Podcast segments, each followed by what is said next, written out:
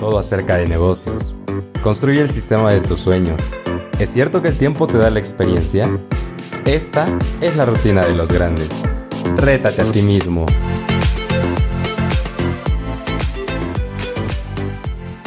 Bienvenidos a este su podcast con las 10 preguntas que cambiarán la manera en que vemos la práctica, profesión, finanzas y sobre todo llevándonos a un éxito profesional. Yo soy su presentador Martín Salinas y el día de hoy tengo el gran honor de estar con una, pues indudablemente con una quiropráctica eh, exitosa en México y sobre todo por ser mujer. ¿Por qué? Porque las, las mujeres también tienen un, papel importante y fundamental en, en, la quiropráctica. Ella es un ejemplo de que, de que sí se puede, de que las quiroprácticas también pueden ser exitosas y deben de ser exitosas. Quiero agradecer a la doctora Rosa Carolina Olmos Méndez por tomarnos la, oportunidad de, entrevistarla, de que nos brinde pues toda, todo acerca de su experiencia y con ello ayudar a que la profesión quiropráctica en México pueda crecer. Bienvenida, doctora. Muchas gracias, Martín. Yo también quiero estar, eh, bueno, quiero mencionar que estoy muy agradecida por la invitación de ustedes, de tuya, Martín, y de Alejandra, en este caso que fue quien me contactó y que se me hace increíble el proyecto que están realizando, sobre todo con la finalidad de compartir. Em, es lo que necesitamos los quiroprácticos ahorita y las nuevas generaciones, porque como que hay generaciones, pues sí, ya que, eh, que fundaron todo esto, pero también necesitamos todavía ese empuje. Tenemos muchas dudas, hay muchos estudiantes que están egresando y cada vez somos más quiroprácticos y de repente no sabemos cómo qué hacer. Entonces, que ustedes desean compartir este tipo de espacios y de, información me parece genial. Muchas felicidades. Muchas gracias, doctora. Para usted, ¿qué es un quiropráctico exitoso? ¿Quién es un quiropráctico exitoso? Pues mira, em, yo te diría que un quiropráctico exitoso, independientemente de que sea mujer o hombre, tendría que ser una persona, o sea, por hablar primero del ser, de una persona integral una persona íntegra y que se encuentre en un estado de armonía, no solo con su ámbito laboral, que sería en este caso el trabajo, o su pasión, que en este caso podríamos muy enfocarla a la quiropráctica. No solamente se trata de mucha consulta o muchos pacientes o muchos centros quiroprácticos, en este caso, así como de, ah, ya abrió más, más centros o ya tiene un carro del año. No podríamos enfocarlo solamente en esa área, que es eh, muy favorable, sí, pero también cómo se encuentra tu persona, cómo se encuentra tu familia, cómo te encuentras tú como, como, como ser, como en la parte espiritual. Entonces, para mí un quiropráctico exitoso es aquel que se siente feliz con lo que hace, feliz con su persona, feliz con su familia y que encuentra este estado de equilibrio y de armonía, eh, pues a su alrededor, ¿no? O sea, no podemos tener una consulta súper buena y que ni conozcas a tu familia, ¿no? O sea, por ejemplo. Sin duda alguna debe de haber un equilibrio, un balance total en ello. Así es. ¿Cuánto tiempo nos llevó eh, tener el sistema que ahora actualmente tenemos en el centro quiropráctico? En mi centro, mira, te platico un poquito. Nosotros, este, hablo ya de nosotros porque ahora somos un equipo, aunque realmente eh, inició solo pues solo con la misión de realizarlo, o sea, realmente nació solamente con el hecho de, colocarle el nombre y para mí la gente que me conoce, en este caso, pues em, sabe perfectamente que para mí Quirón, que yo soy directora y fundadora de este centro quiropráctico, em, que ya ahorita contamos con tres sedes, por ejemplo, para mí es como si tuviera un hijo, ¿eh?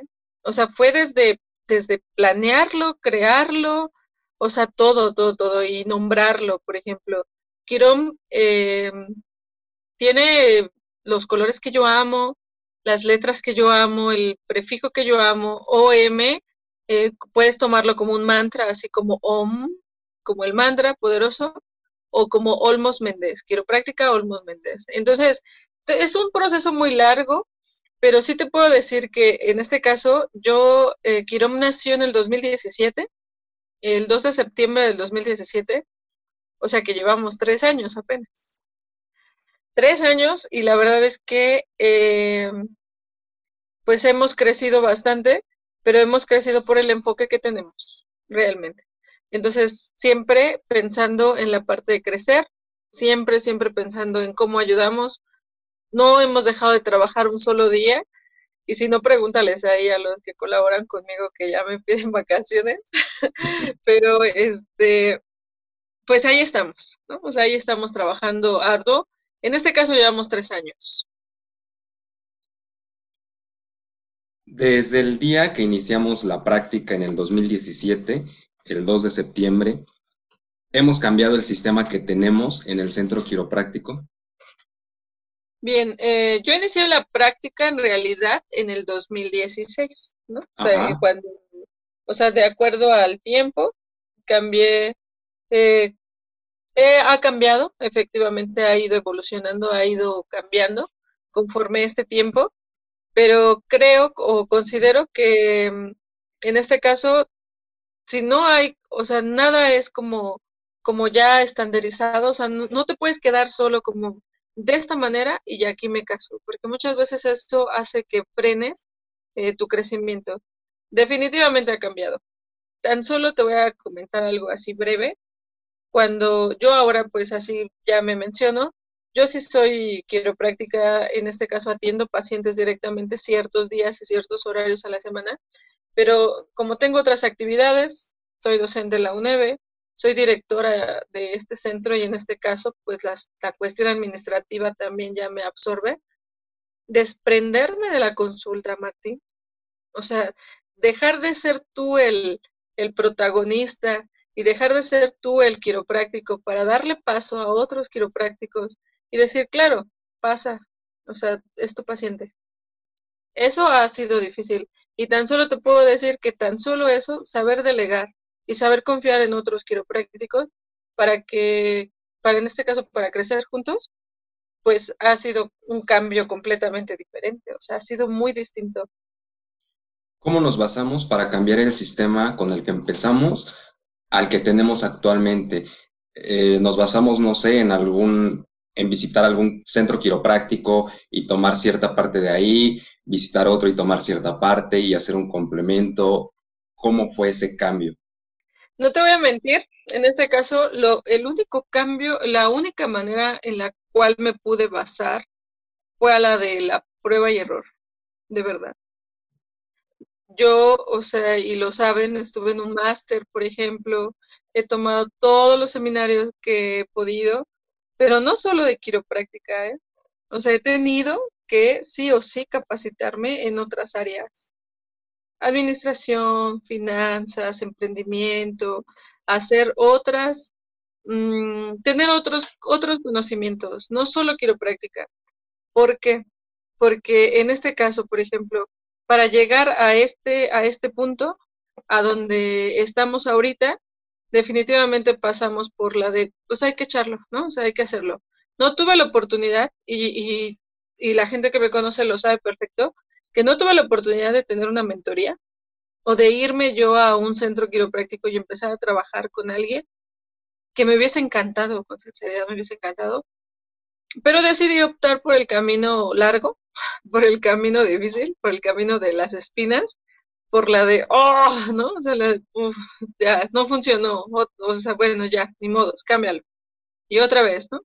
Y así decidí tomar eso con la finalidad, o, o más bien porque yo de manera familiar me, no, no soy soltera como para yo decir, ah, ok, me voy, trabajo, no, no tenía esta oportunidad. Entonces, yo creo que los jóvenes que tienen la posibilidad de irse a un centro quiropráctico, observar la, la manera de trabajar, trabajar junto con el quiropráctico, aprender de ello, aprender todo un sistema, no, hombre, es, es oro. O sea, de verdad, ustedes no tienen idea de cuánto se pueden ahorrar en dinero, tiempo, espacio, esfuerzo, si tan solo deciden eh, dejarse guiar por alguien más que ya recorrió ese camino.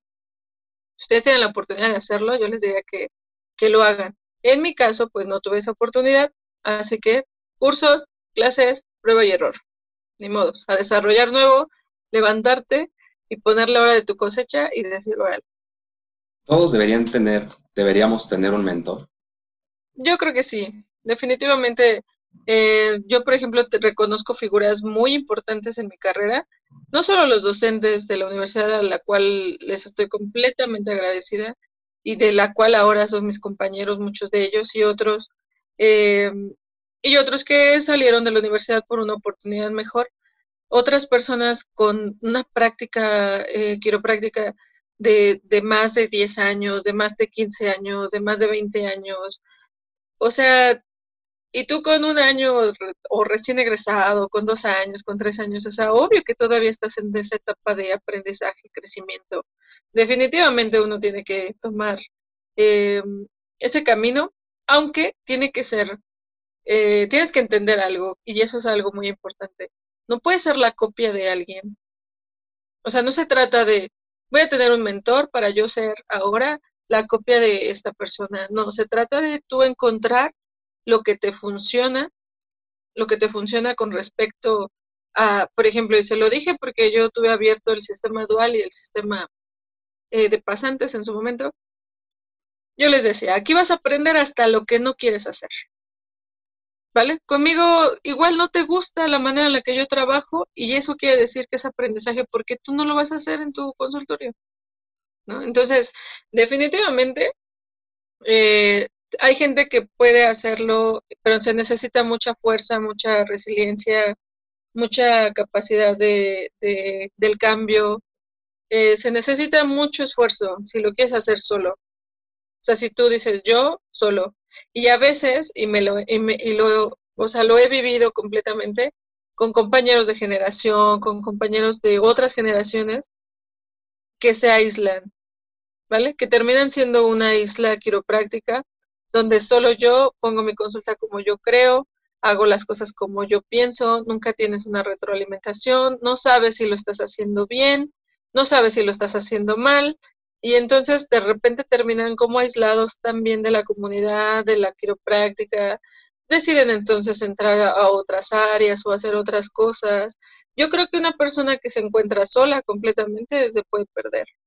Entonces, si no quieren un mentor, sí tienen que buscar la comunidad por lo menos.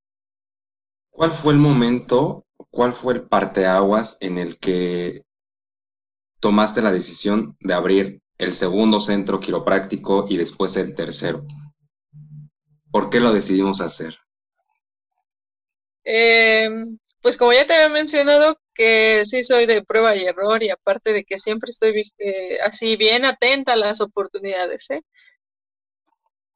Pues justo por ese motivo, al ver una oportunidad, no se trataba en este caso de que, ah, ya tenemos en el centro todos los pacientes y ya no cabe un solo paciente más y entonces hay que abrir el segundo. No.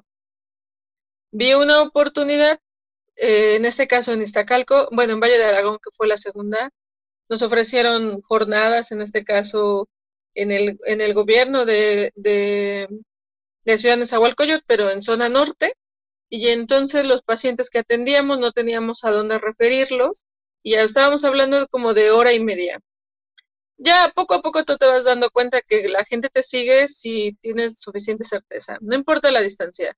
Pero bueno, vimos la oportunidad de tener un lugar donde referir pacientes que estábamos atendiendo de manera masiva. Entonces, bajo esa visión dijimos, hay que abrir hay que abrir. Y entonces es curioso porque si les cuento que, que yo iba en el carro y veía, una, veía un accesorio y decía, ah, ese accesorio me gusta. Y ya, solo la veía, ¿eh? Otra vez pasaba en el carro y decía, ay, ese accesorio. Y luego veo otra vez y dice, se renta. Y yo, ah, y si me paro, y si no, no, sí, sí, me voy a parar, porque se vería genial ahí que diga quiropráctico, ¿no? O sea, ahí quirón, quiropráctico, ahí, ¿no? Paz. O sea, sí. Así fue. Y el tercer centro, lo mismo, por oportunidad.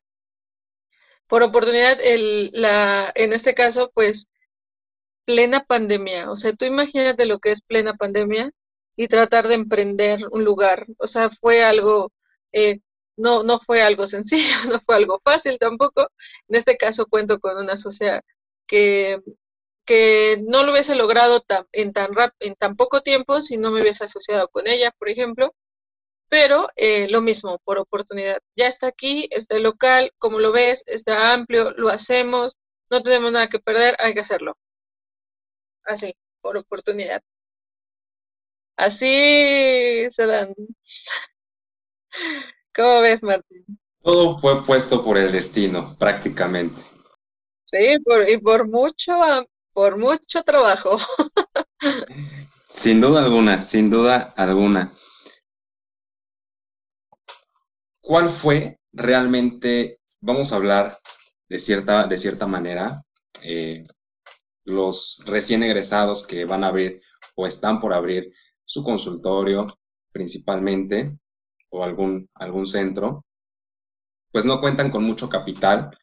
Eso es muy cierto, eh, que cuando sales de la carrera, lo escuchábamos en las entrevistas anteriores, lo mencionaba el doctor Roberto, el trabajo no te está esperando y tampoco el capital es con el que cuentas realmente cuando terminas la carrera, ¿no? ¿Con cuánto capital empezamos para abrir el primer centro quiropráctico, doctor? Ay, no me creerías, de verdad, no me creerías. Te lo juro que no me creerías si el meme me queda de este billetito de 20 pesos para que me alcanza. O sea, de verdad no me creerías. Eh, mira, te voy, a, te voy a contar. Yo considero, y para los recién egresados y también eh, para los que les funcione esta información, porque creo que es muy importante, me han pedido mucho este tema. Eh, bueno, no sé si sepan suceso quiropráctico o no, pero bueno, yo también tengo un canal en, en, Facebook y también apoyo mucho a los estudiantes y a los egresados y a la gente que me pregunta directamente. O sea, me pregunta, yo armo el tema y lo hago. ¿no? O sea, porque definitivamente me di cuenta que también mi misión cambió. Primero mi misión era ayudar con la quiropráctica directamente con mis manos a muchas personas. Y ya, y ya después entendí que podía llegar a más personas si desarrollaba a otros quiroprácticos y ayudaba a potencializar la certeza en otros quiroprácticos. Ellos iban a tocar a muchísimas más personas que las que yo hubiese logrado. Entonces, eh, pues yo por eso comparto y por eso lo hago. Pero bueno, el emprendimiento tenemos que entender que es un negocio, es un proyecto, es de lo que vas a vivir, es de lo que vas a mantener a tu familia, de lo que tú te vas a mantener. Y si quieres eh, sumar a la profesión, pues se necesita capital, obviamente se necesita, pero es solo uno de los recursos de los cuales se requiere. Entonces, el emprendimiento tampoco es sencillo. Yo me di cuenta, igual que todos los que salimos de la universidad, que no sabía nada. O sea, salí y yo eh, tuve la posibilidad o la oportunidad de que me ofrecieran un, un consultorio y era un consultorio similar, completamente igual, bajo la sombra de otra institución súper grande que es como en este caso la, la universidad. Y uno juega a ser quiropráctico como si jugaras a ser médico. Pase, ya está aquí el paciente, ya tienes tu cama, ya tienes tu escritorio, eh, ya tienes recepcionista, alguien más cobra, o sea, tienes publicidad o no, o sea, a ti ni te importa nada, tú solo eres el quiropráctico que sale por el paciente lo mete y dices, ja, ¿no? O sea, yo quiero práctico. Y sales pensando que ese es el modelo. Poner tu cama, poner un escritorio y entonces salir a la puerta y decirle, sí, pase. No es así, no, es cierto. ¿Vale? La clínica funciona porque es una, es algo tan grande que a nosotros, o sea, eh, no, pues tan solo no, no nos alcanzaría pensando en los recursos que tiene la clínica o la universidad o el gobierno en este caso para montar un centro como ese, ¿no? Entonces, baja, baja, en este caso, trata de ver una visión global de todo eso, pero aterrízala a la realidad. ¿Vale? Hay que capacitarse, Martín, sí o sí, de verdad de verdad, yo, yo cuando me di cuenta que no sabía nada, o sea que cuando me preguntaban, ¿y cuál es tu estudio de mercado? Y yo, ¿y cuánto va a costar tu consulta? ¿Y cómo está tu competencia? ¿Y cómo se va a llamar tu proyecto? Yo no sabía nada. Yo lo único que me justificaba era diciendo, yo soy, pues es que soy quiropráctica. Pues es que, eh, ¿qué vas a hacer? Pues soy quiropráctica, o sea, ¿qué más voy a hacer? Soy quiropráctica. ¿A quién va dirigido? ¿No? Pues nada.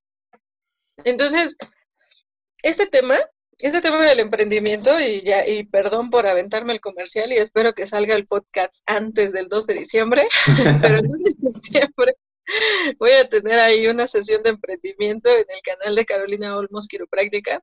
ahí en Quirón, y si no, así me encuentran en Facebook, Carolina Olmos Méndez. Este, vamos a estar hablando justamente de esta parte del emprendimiento. No considero, y, esto es importante, no considero que el dinero solamente sea el medio para llegar a, poner tu, tu consulta.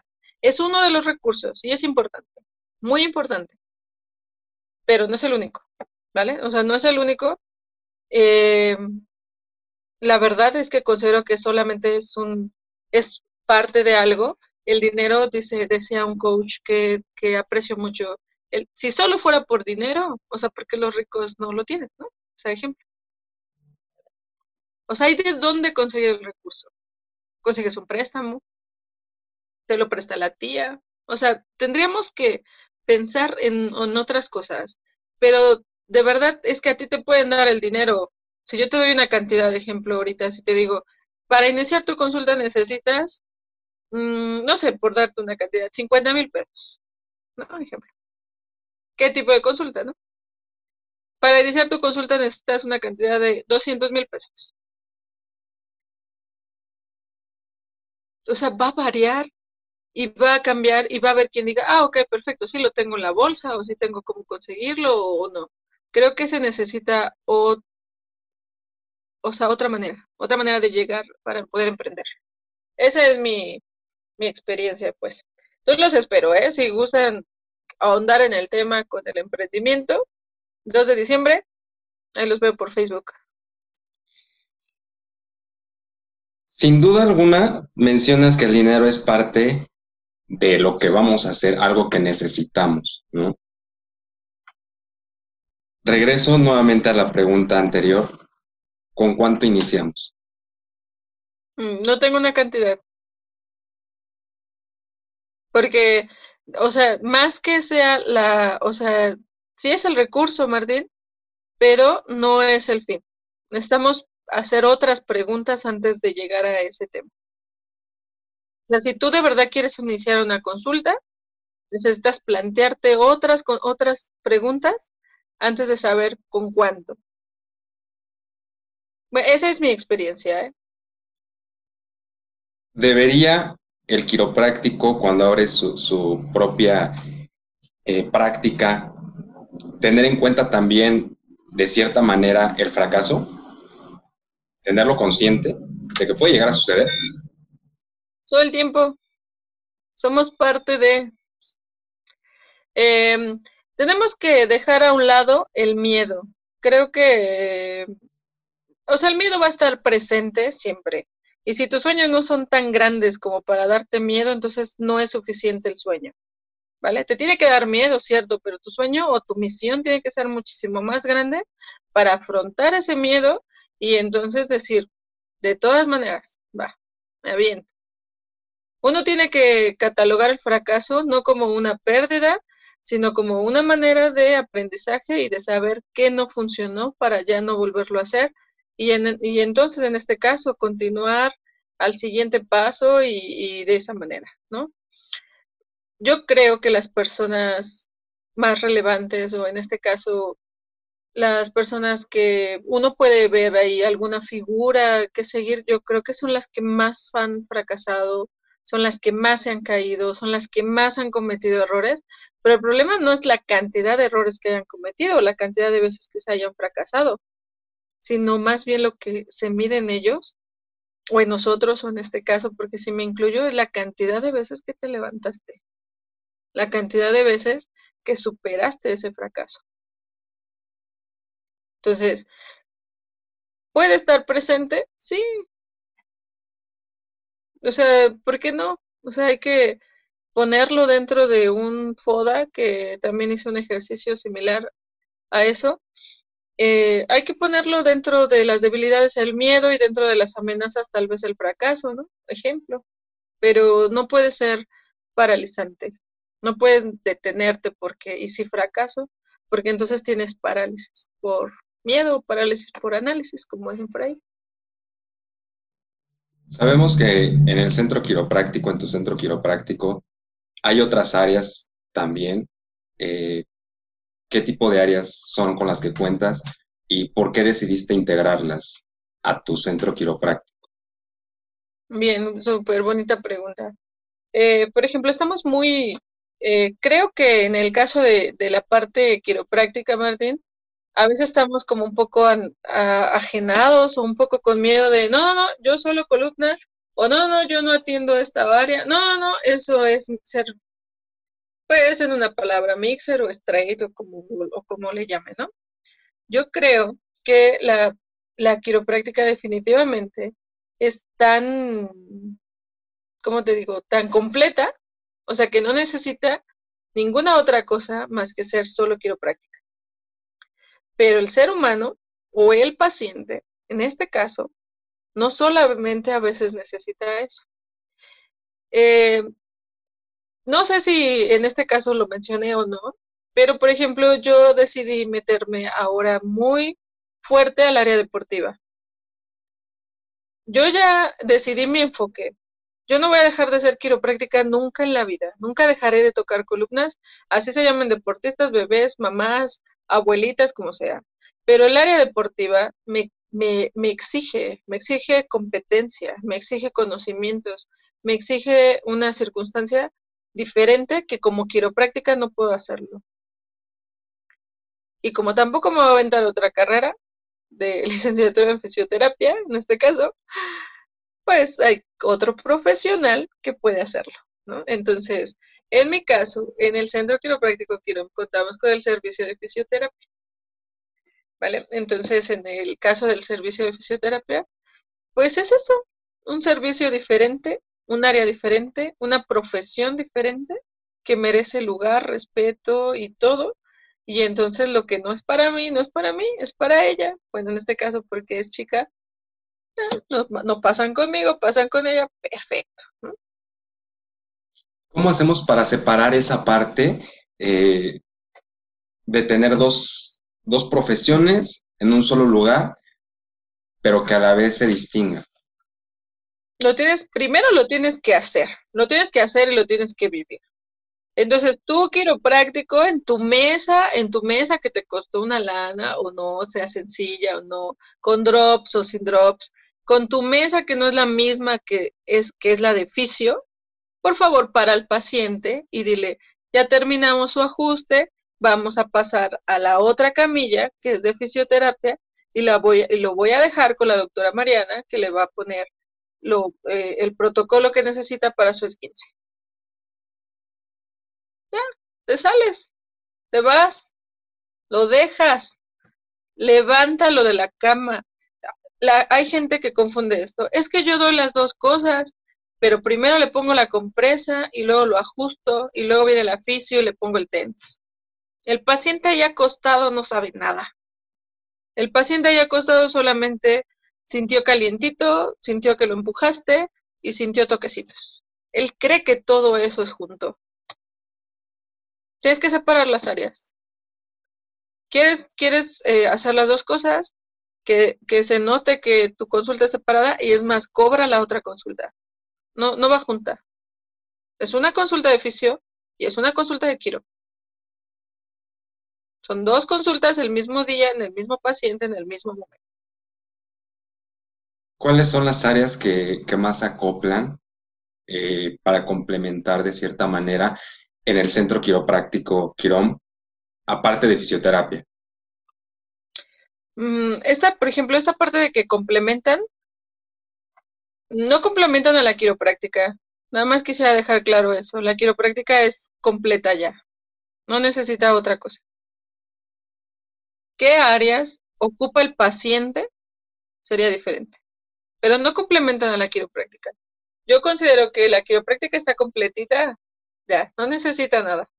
Pero, ¿qué otros servicios, por ejemplo, en el caso de Quirón, ofrece? Solo ofrece la parte de, de, de, este, de fisioterapia. Tenemos a un ortesista, en este caso, a veces se requiere sí o sí, si tú haces una buena valoración biomecánica, no te hablo de que todo mundo ocupe plantillas o todo mundo ocupe algún aparato ortopédico, pero si tú tienes un desbalance pélvico, una dismetría pélvica de 2 centímetros, sí o sí hay una alteración en todo lo que sigue. ¿Vale? Tenemos esa otra consulta que es por consulta, o sea, por cita. Nosotros decimos, este paciente sí pasa, este paciente no pasa.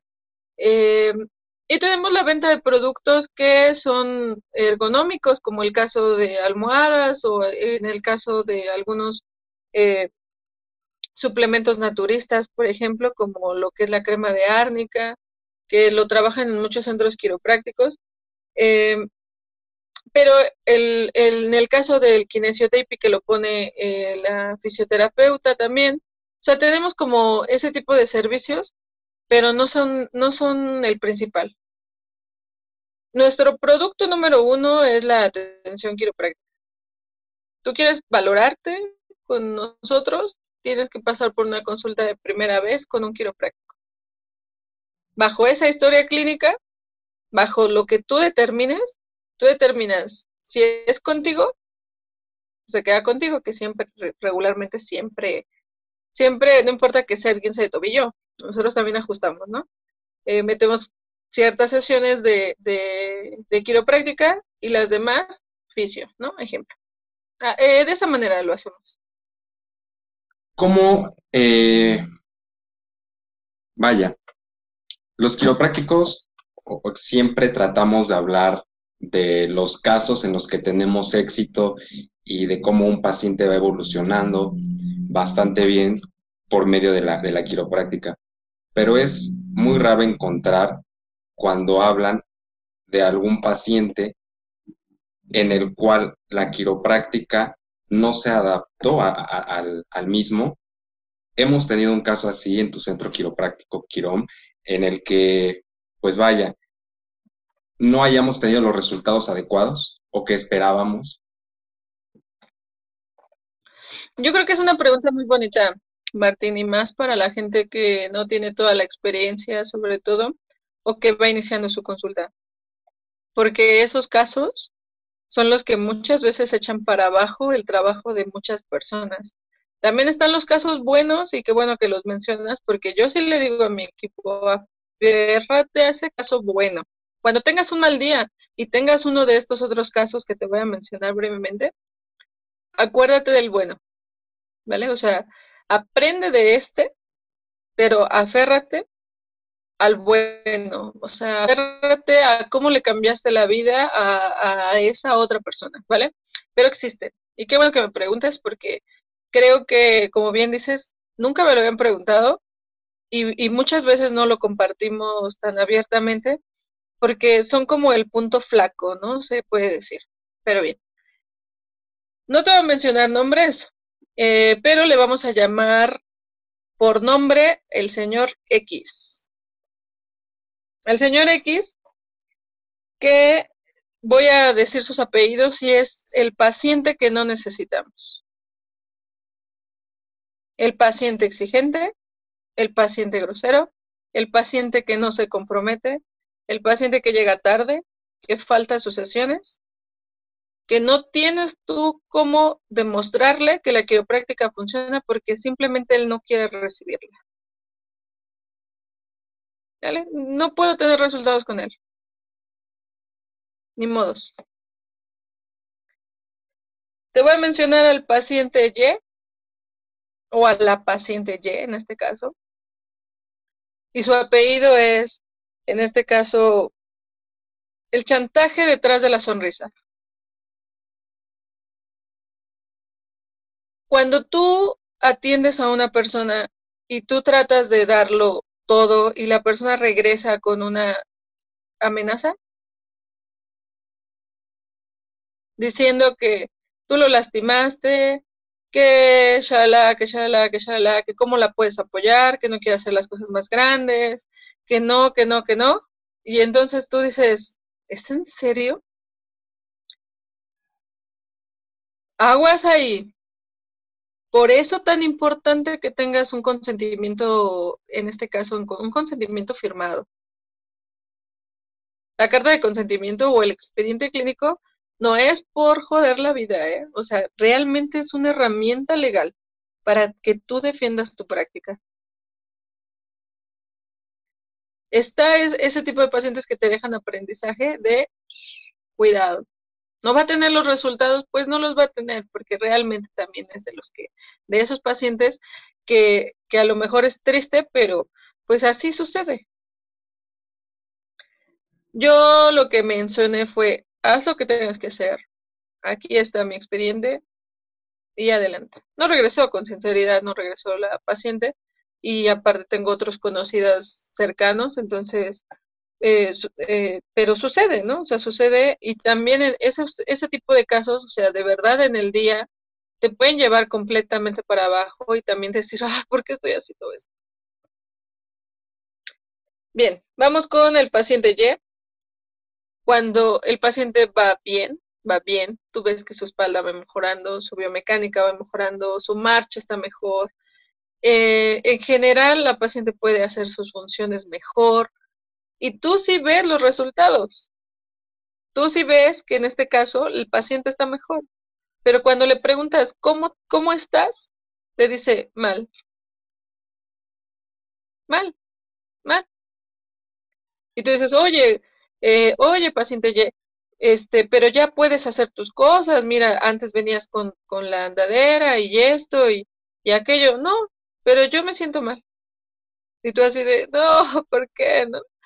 Porque uno no, uno no entiende que, esa parte es subjetiva y que también tenemos un área que nosotros jamás, jamás, y se lo digo a todos los que estén escuchando y a todos los que vean la entrevista a lo mejor después, jamás vamos a poder resolver algunas áreas cerradas, algunas áreas emocionales de los pacientes, no vamos a poder resolverlo todo. Y tienes que dar un paso atrás y decir, yo ya hice lo mejor que tenía que haber hecho, siempre y cuando hayas hecho lo mejor. Esta paciente Y no iba a mejorar porque su condición estaba ligada a la, a la carencia emocional con respecto a sus hijos. Si ella se encontraba mal, sus hijos la, la visitaban, la veían y la llevaban al quiropráctico. ¿Cuándo, ¿Cuándo va a mejorar ella? Pues la verdad es que dije, esto, o sea, mantente en cuidado quiropráctico, esto es lo mejor que puedes hacer por ti, pero necesitas otra área. Y en ese caso, por ejemplo, ahorita que mencionas el área que no la mencioné hace rato, eh, la pasé con un gerontólogo para que tratara esa, esa parte, esa, esa afección. Y la última, la última, que creo que son mis cuatro casos de, de puff. El paciente Z, que le llamo el paciente educado a nivel superficial. ¿Por qué? Porque es un paciente cumplido, que llega a tiempo, viene a todas sus sesiones, tiene otros padecimientos y sin embargo fue muy paciente, así literal, muy paciente, siguió todas las indicaciones, hizo todos los ejercicios, eh, obtuvo resultados muy buenos, bajó su molestia tremendo, no solamente, no solamente mejoró en la parte de la molestia que venía, sino porque además eh, él padecía de artritis reumatoide, por ejemplo, tenía inflamadas las manos, los codos, las rodillas, tenía una serie de padecimientos en su cuerpo tremendo y solo ajustando su columna, él dejó de, de tomar medicamentos, obviamente, para la artritis, tenía sus manos desinflamadas, tenía su cuerpo funcionando al 100%. Estaba súper agradecido, súper bien. Esos son los resultados que nosotros queremos como quiroprácticos, ver que le cambias la vida a un paciente. Pero cuando el paciente llega y te dice, tuve cita con el reumatólogo y tú así de, qué bueno, y me dijo que muchas felicidades y tu cara así como de emoción, así de, o sea, lo va, lo va a felicitar por todo este progreso que diga, muchas felicidades por el medicamento que se está tomando pero yo no le dije que no he tomado el medicamento durante todo este tiempo. Y yo me quedé así como de, ¿y por qué no le dijiste? No, porque me va a decir que para qué me ando haciendo estas cosas. ¡Pum! Me rompió el corazón. Porque dije, ella todavía, bueno, él o ella no se atreve a defendernos ante otro profesional y decir, la quiropráctica me está haciendo esto. Dejó que el reumatólogo pensara que eran las, los medicamentos, que por eso estaba desinflamada. Entonces, eh, por eso hablo de una educación del paciente a nivel superficial. No tuve los resultados que esperaba, pero no físicos, sino en este caso, sí hubiese esperado que ella eh, hubiese sido evangelizadora, como digámoslo de esa manera, que ella, que los pacientes hablaran de la quiropráctica. Y si tú no tienes un paciente que te recomienda, que habla con otros profesionales, que te defiende, que habla con su familia, que te lleva a sus hijos, es que son pacientes que están educados de manera superficial. Ahí lo dejo. ¿Cómo le hacemos, cómo le haces cuando tienes un paciente que te pide que le garantices resultados? ¿Cómo trabajas esa parte? La primera, ok, eh, la verdad eh, es que he tenido como, yo creo que yo soy muy, no sé cómo explicar esta parte que soy muy ecuánime, o sea, soy, sí, yo sí me pongo en mi papel serio, yo completamente controlo la consulta, no solo por carácter, sino porque es una realidad y porque sé lo que estoy hablando y sé lo que estoy diciendo y sé los resultados que va a obtener, pero no le puedo garantizar que el mal que él tiene de 20 años, 30 años, quiera quitárselo en dos sesiones, en tres sesiones, en un mes.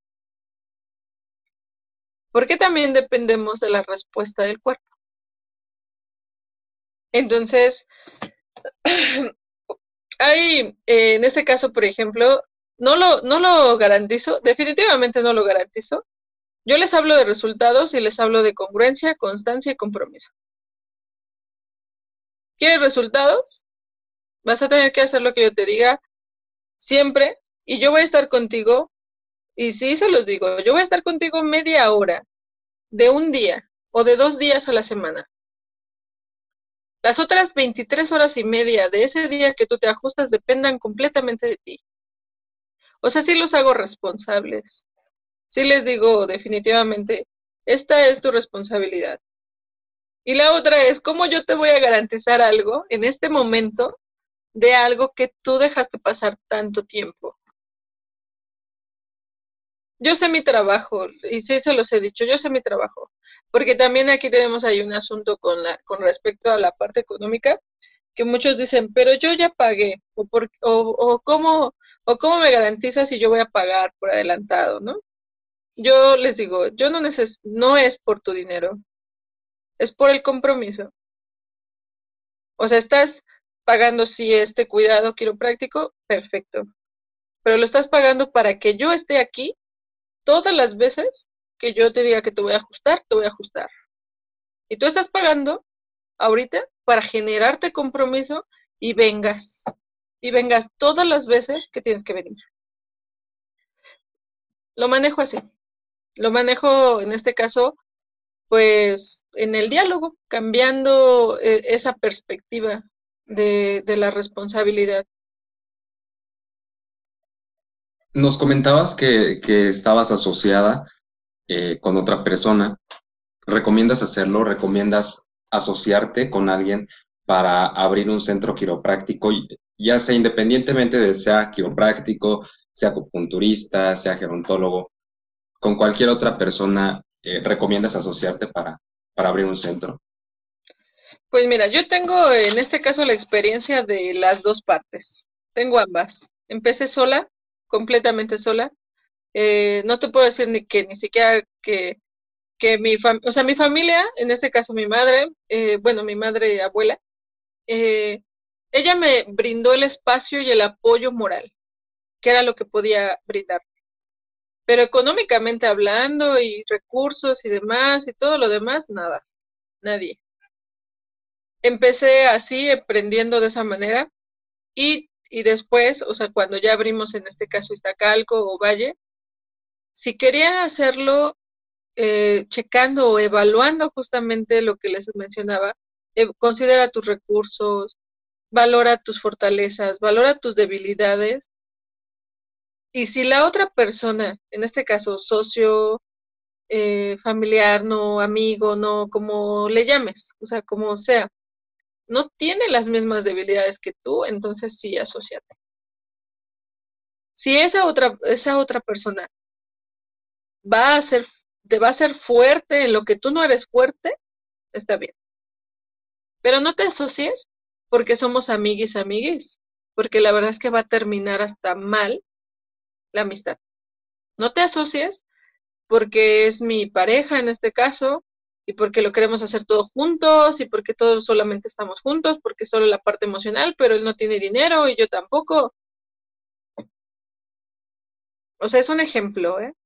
Asociate con alguien que, que en este caso, cuando tú consideres que esa otra persona está haciendo fuerte la parte que tú no tienes.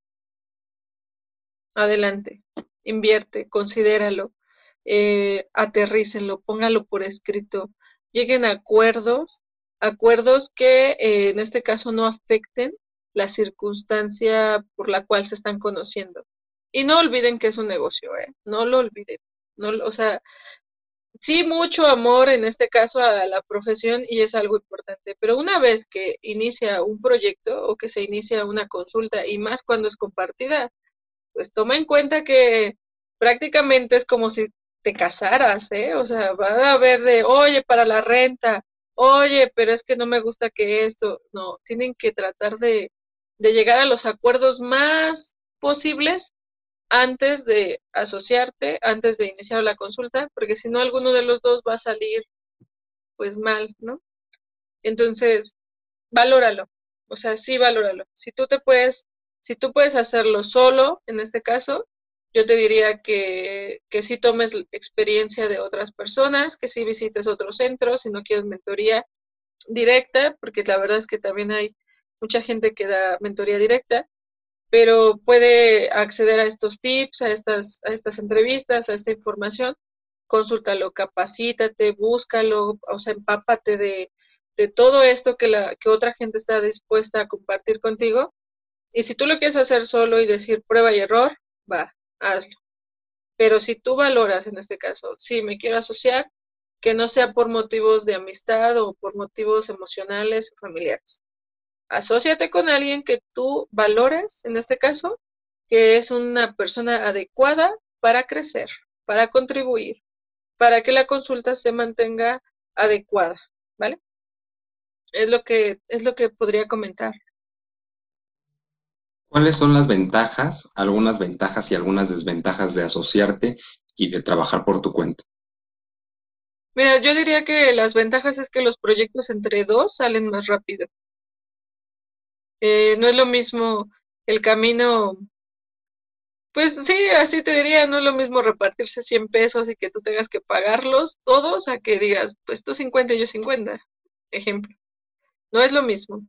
Eh, eso yo considero que la parte que la rapidez, la parte de la fortaleza, eh, que tengan, que tengan sobre todo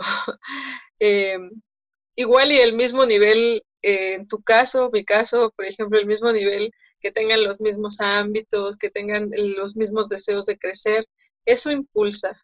O sea, eso, eso hace que si uno anda como helados flacos, el otro está ahí, está ahí presente para detener tu espalda y decir, hey, ¿no? O sea, aguanta. Y la otra, no, no se trata de jalarse, ¿eh? se trata de caminar juntos. Eso sería una ventaja importante. Pero si tienes un socio, el cual tienes que jalar, que le tienes que decir, ay, ándale, es que no, es que tú no has hecho, es que no has dado, es que tú no llegas temprano, es que tú no, no, o sea, si tú tienes que estar haciendo eso, es un desgaste total. ¿Vale? Por eso es importante evaluar con quién te vas a asociar. Pero bueno, alguna una desventaja con un buen socio sería que en algún momento alguno de los dos siempre eh, busca eh, a lo mejor crecer o ya, o ya en este caso decidir caminar por su cuenta, ¿no? No, no considero que sea malo, no considero que esté en ningún momento eh, mal, pero sí esa parte del, del, diálogo, esa parte de decir, es que yo quiero hacer esto y la otra persona, no, pero es que yo no. ¿No? O sea, por ejemplo, que puede ser una manera adecuada porque hay personas que se, pues tiene más prudencia, no está poniendo tanto en riesgo y demás, ¿no? pero también por otro lado a lo mejor frena a la otra persona. Entonces yo considero que, que sí tiene, y la otra es que siempre tienes que pedir opinión. O sea, por ejemplo, yo tengo dos centros, eh, bueno, dos centros donde estoy asociada y un centro donde soy yo solita. Y donde yo soy solita me siento más así como mejor. o sea, así como de, aquí nadie me dice que no, aquí no tengo que estar pidiendo permiso. Y en los otros centros, pues obviamente tengo que, o sea, aunque yo soy toda ímpetu, decir, ah, ok, no, ok. Oye, ¿cómo ves? ¿Cómo, ¿Qué consideras? ¿Cómo ves? Ah, perfecto, bien, va, luz verde, ¿no? O sea, es esa parte de, de decirlo. Creo que nada más. Sin duda alguna, como mujer y como mujer quiropráctica, pues es muy importante la relación que tienes en la consulta con tus pacientes. He escuchado en algunas ocasiones, al, desde mi punto de vista, algunas quiroprácticas que es un poquito complejo el manejarse con, los hombres, especialmente al momento de dar su consulta quiropráctica o su atención tú cómo lo manejas, pero especialmente con los deportistas. Te voy a hacer, este, yo te diría que no importa el género. Te diría que en este caso, a, mi punto de vista, eh, importan más otras cualidades como los conocimientos, o sea, el hecho de que tú seas capaz de hacerlo, que tengas la experiencia para hacerlo que tengas en este caso el gusto, el compromiso y todo lo demás. Yo entiendo, yo entiendo perfecto que uno puede, que uno puede caer y, y, esto sí va dirigido completamente a todas las quiroprácticas que me escuchan mujeres, quiroprácticas mujeres, que no, o sea, no, o sea, que se quiten un poquito esta parte del miedo de por qué soy mujer, porque, eh, porque me vayan a hacer algo, porque me va a pasar, porque me va a acosar o porque me vaya a hacer alguna circunstancia de, este, de esta índole. Porque si tú eres respetuosa con tu persona, con tu profesión, con tu cuerpo, no vas a permitir en ningún momento, ni siquiera en un lenguaje no verbal, que la otra persona realice ningún tipo de acto no sé cómo, no sé cómo manifestarlo, no sé cómo, cómo, cómo uno puede enseñar eso. Hay ajustes que yo no puedo realizar y no es que no pueda, sino que decido no hacerlos. O sea, hay ajustes que me han enseñado y, por ejemplo, me acuerdo mucho de uno de occipital donde dice, tú como quiropráctico te pones atrás del paciente y le giras la cara, lo abrazas, lo pegas a tu pecho y y, lo llevas hacia arriba, ¿no? Y yo, y yo dije, yo jamás voy a hacer eso. O sea, ni siquiera lo voy a practicar, ni lo voy a intentar, nada. Yo no. Quiero ajustar occipital, y otras técnicas para ajustar occipital. Decido no hacerlo y ya. Eh, mantente con, o sea, tú condúcete con todo lo que tiene que ser y si sucede, porque también estamos expuestas a que en cualquier momento suceda, eh, o sea, toma en este caso como toma la fortaleza o la herramienta de retirar a esa persona. Y en el caso de los deportistas, por ejemplo, no he tenido ningún percance. De verdad que no. Y son muchachotes así, así, todos así. Y les digo luego, alguien tiene que hacer el trabajo sucio. Entonces, a veces creo que uno, uno debería de, este, de, de, de bajarle un poquito la atención, ¿vale? Porque, por ejemplo, apenas ayer, pues es el Día Mundial contra la violencia contra la mujer, por ejemplo, y uno a veces se toca con esos temas y es bien triste porque existe, porque existe, porque es real, sí, pero no podríamos adentrarnos a que en todos lados, no puedes ir por ahí como con esa, con esa energía, no sé, no sé cómo mencionarlo, pero bueno, respeto a mi persona y al paciente, en este caso, mucho compromiso, mucho conocimiento, profesionalismo. No puedes ajustar de cierta manera, cambia la manera. Sientes que estás muy encima del paciente, cambia, cambia el ajuste. Agarra un activador, por ejemplo, pero sé buena en activador. No medio hagas activador, no, hazlo bien. hazlo bien, aprende bien cómo tienes que hacerlo y sé correcta haciéndolo para que no haya en ningún momento ninguna, ningún chance, ninguno así ni chiquitito, de que tú insinuaste algo o trataste de hacer algo. Nada. ¿Has llegado a tener algún caso eh, en el que te sientas incómoda con algún paciente del género masculino? No, no, no, no. Yo, de, fíjate que, que así de mi práctica para acá, no, ya, ya egresada, todo, no, nunca. Nunca he tenido algún caso. Eh, por, ejemplo, algo que me es importante y que es una herramienta importante es que tengo asistente y que siempre tengo otra gente trabajando. Y tengo sala abierta. Entonces, algo que también decidí hacer de acuerdo a mi práctica fue no encerrarme en un consultorio yo sola con alguien. No lo hago. Entonces, los pacientes entran, salen, la puerta está abierta, hay pacientes acostados haciendo ejercicio, eh, está otra doctora, está el asistente, estoy yo, por ejemplo, y es, buenos días, Carmen, buenos días, bienvenida, bienvenida, doctora, buenos días, ah, qué bien, o, o fulano, ah, doctora, ya quería verlo, de verdad, de verdad, ¿no? Y yo, sí, sí, acuéstate, ¿no? O sea, o sea, no pasa nada, ¿no? Así hubo también en su momento a lo mejor alguien de, no, no, no, y no me la puedo llevar a usted a mi casa y yo así de, no creo que te den permiso, allá afuera está mi marido, ¿sabes? Y, risa, así algo que no sea a lo mejor tan incómodo, ¿no? Algún paciente, algún paciente que en su momento en la clínica, recuerdo, en la clínica integral, que, que quería que solo yo lo ajustara, pero yo sentía como medio mala onda con el paciente, o sea, nunca me hizo nada, y eso, y eso quiero constatarlo. Nunca me hizo absolutamente nada, o sea, nada. Pero yo era la que no me sentía a lo mejor cómoda con él. Eh, deja que el pasante lo ajustara. Le dije, oye, tú puedes ajustar al señor tal. Y me dijo, ¿por qué? ¿Te hizo algo? Y yo, no, no me hizo nada. Solamente que no me siento bien. Me dijo, ah, sí, pásamelo a mí. Entonces apóyate de otras personas, ¿no? O sea, si es que llegas a tener eso, eh, apóyate de alguien más, que siempre estés acompañado, eh, protege, protege tu, protégete a ti, protege tu centro, protege tu personal. Y con eso yo no creo que haya algún otro inconveniente. Nos comentas que, vaya, actualmente estás muy enfocada a la parte deportiva y cuéntanos, ¿qué puede hacer la quiropráctica por un deportista de alto rendimiento? Uf, maravillas. No, de verdad. Lo que hace por todas las personas, pero en el caso de los deportistas, ejemplo, eh, mira, yo inicié mi práctica deportiva con jugadores de béisbol. Eh, a nivel profesional, digamos, pero este, eh, algunos eran ya veteranos y otros estaban todavía jugando, en este caso, pues a nivel de Liga Nacional, ¿no?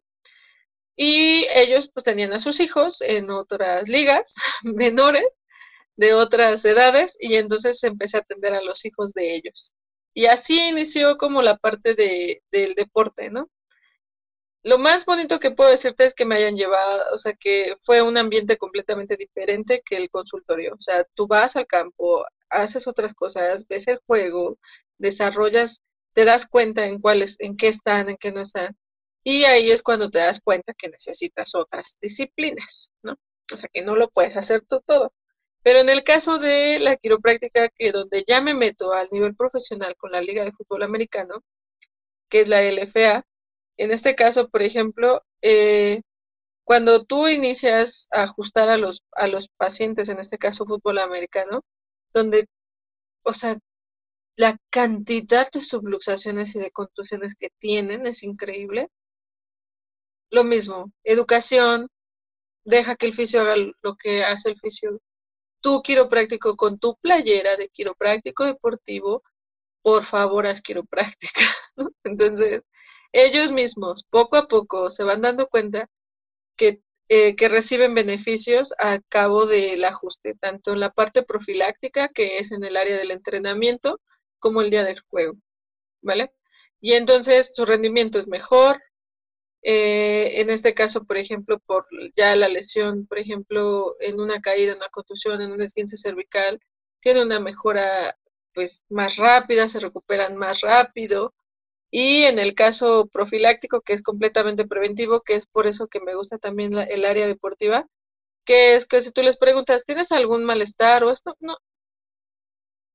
¿Te duele esto, aquello? No, nada, pero la verdad es que me siento bien. O sea, ellos mismos te dicen, eh, o sea, es más palpable el beneficio porque lo están haciendo de manera preventiva, no correctiva y no porque traigan un dolor súper tremendo este, en las lumbares, que sí sucede, pero bueno, en el caso de eso, pues igual los ajustas, aminora mucho el dolor y como tienen otros otros especialistas como el médico del deporte, el fisio, pues ya les ponen más cosas para mitigar ahí su momento.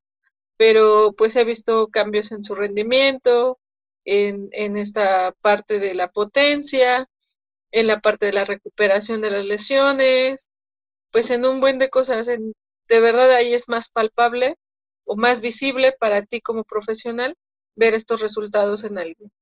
Regularmente los ves solamente en estudios y demás, pero ahí lo vives.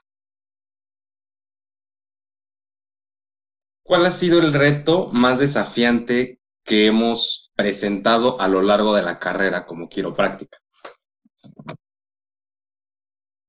Fíjate que creo que es una pregunta bien difícil.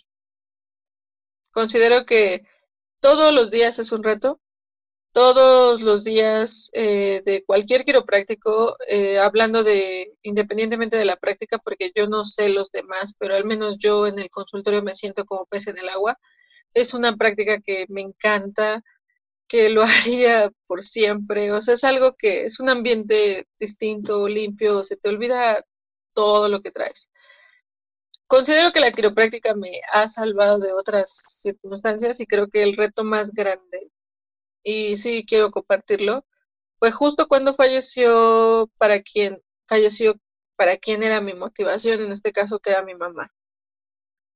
Cuando yo estudié quiropráctica, todo el tiempo decía, es una, voy a poder estar, o sea, voy a poder dar una consulta, con una consulta que dé, y el resto del tiempo puedo cuidarla. O bien, si tengo más consultas, pues me llevo a mi viejita ahí al lado de mí y ya. Entonces, al ser la única persona que me apoyó la carrera y que todo el tiempo yo estuve pensando en que cuando salga, pues, o sea, dedicarme sí a esto, pero yo no pensaba mi éxito iba a ser tener un paciente al día, pero tener suficiente, suficiente tiempo para cuidar de ella, ¿no? Kirom nació el 2 de septiembre del 2017 y ella fallece el noviembre, el 24 de noviembre, de, el 19 de noviembre, perdón, del 2017.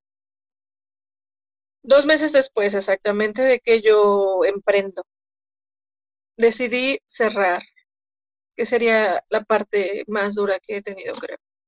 Se me acabó la motivación, ya no tenía por qué ni a quién cuidar, ni por qué ser quiropráctica, ni a quién demostrarle nada. Entonces, la verdad es que creo que ha sido lo más fuerte que he tenido que, pasar. O sea, superar esa parte. Y, y, que no se diera cuenta. Y todavía lo hago. O sea, de verdad, todavía considero que que cada vez que yo hago algo, cada vez que atiendo a un paciente, cada vez que ayudo a alguien, te lo juro que digo, así me enseñaste. Ojalá lo estuviera viendo, pero sé que donde sea que esté, pues lo está viendo. Pero realmente sí me llega la nostalgia, me llega la nostalgia de decir, no lo pude compartir con ella en vida.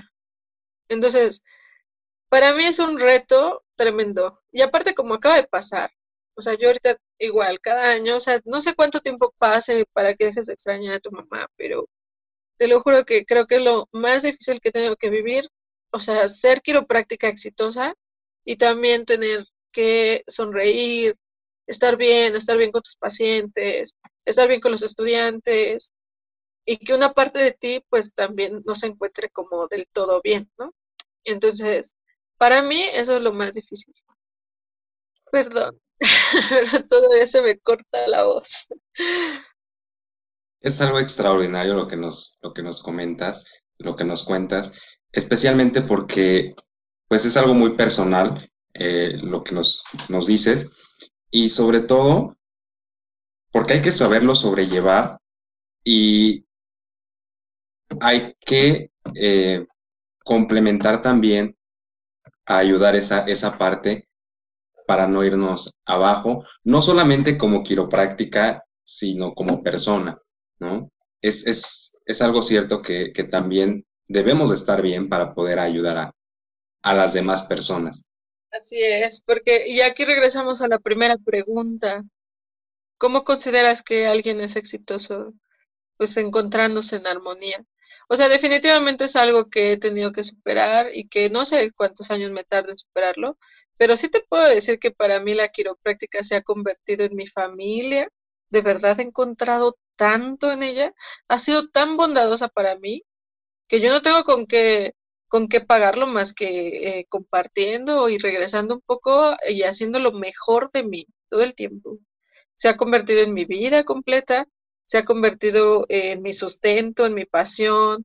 Eh, o sea, definitivamente me cambió la vida. O sea, para mí, eh, qué bueno que estuviera a lo mejor ella viéndome, pero sí sé también que me dejó en un camino, o sea, en el mejor camino que pude haber tomado. O sea, de verdad, de verdad. O sea, yo no considero que estuviera donde estoy si no hubiese sido por su apoyo, por toda esta situación. Y, hablando meramente de la quiropráctica, o sea, de verdad es un antes y un después. O sea, es un Carolina antes de la quiropráctica y Carolina después de ella. Ahora es mi vida completa. Extraordinario, Carolina. Me dejas sin palabras, la verdad. Es, extraordinario lo que, lo que nos cuentas y la manera en lo que lo haces, porque se nota, yo que te estoy viendo por, por medio de cámara, se nota esa emoción que sientes cuando hablas, todo, todo, todo, todo tu reflejo es extraordinario. Pues la verdad es que lo que se comparte de corazón no hay, no hay mentira. O sea, no hay mentiras para las leyes del universo, ¿eh? De verdad que no. Entonces, pues yo los invito a todos los que nos están escuchando, a todos los que nos estén viendo, a los que les pueda ayudar con, o sea, número uno, como a mí me decían, yo no tengo la verdad, cada quien que compruebe su verdad, cada quien que busque, pero si algo de esto te sirve, pues adelante, ¿no?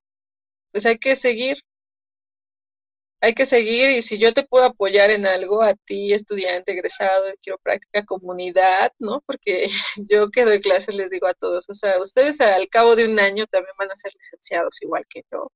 O sea, somos eso, somos una comunidad en quiropráctica y si yo te puedo apoyar en algo, cuenta con eso, ¿vale? Si no me tienes en redes sociales, búscame.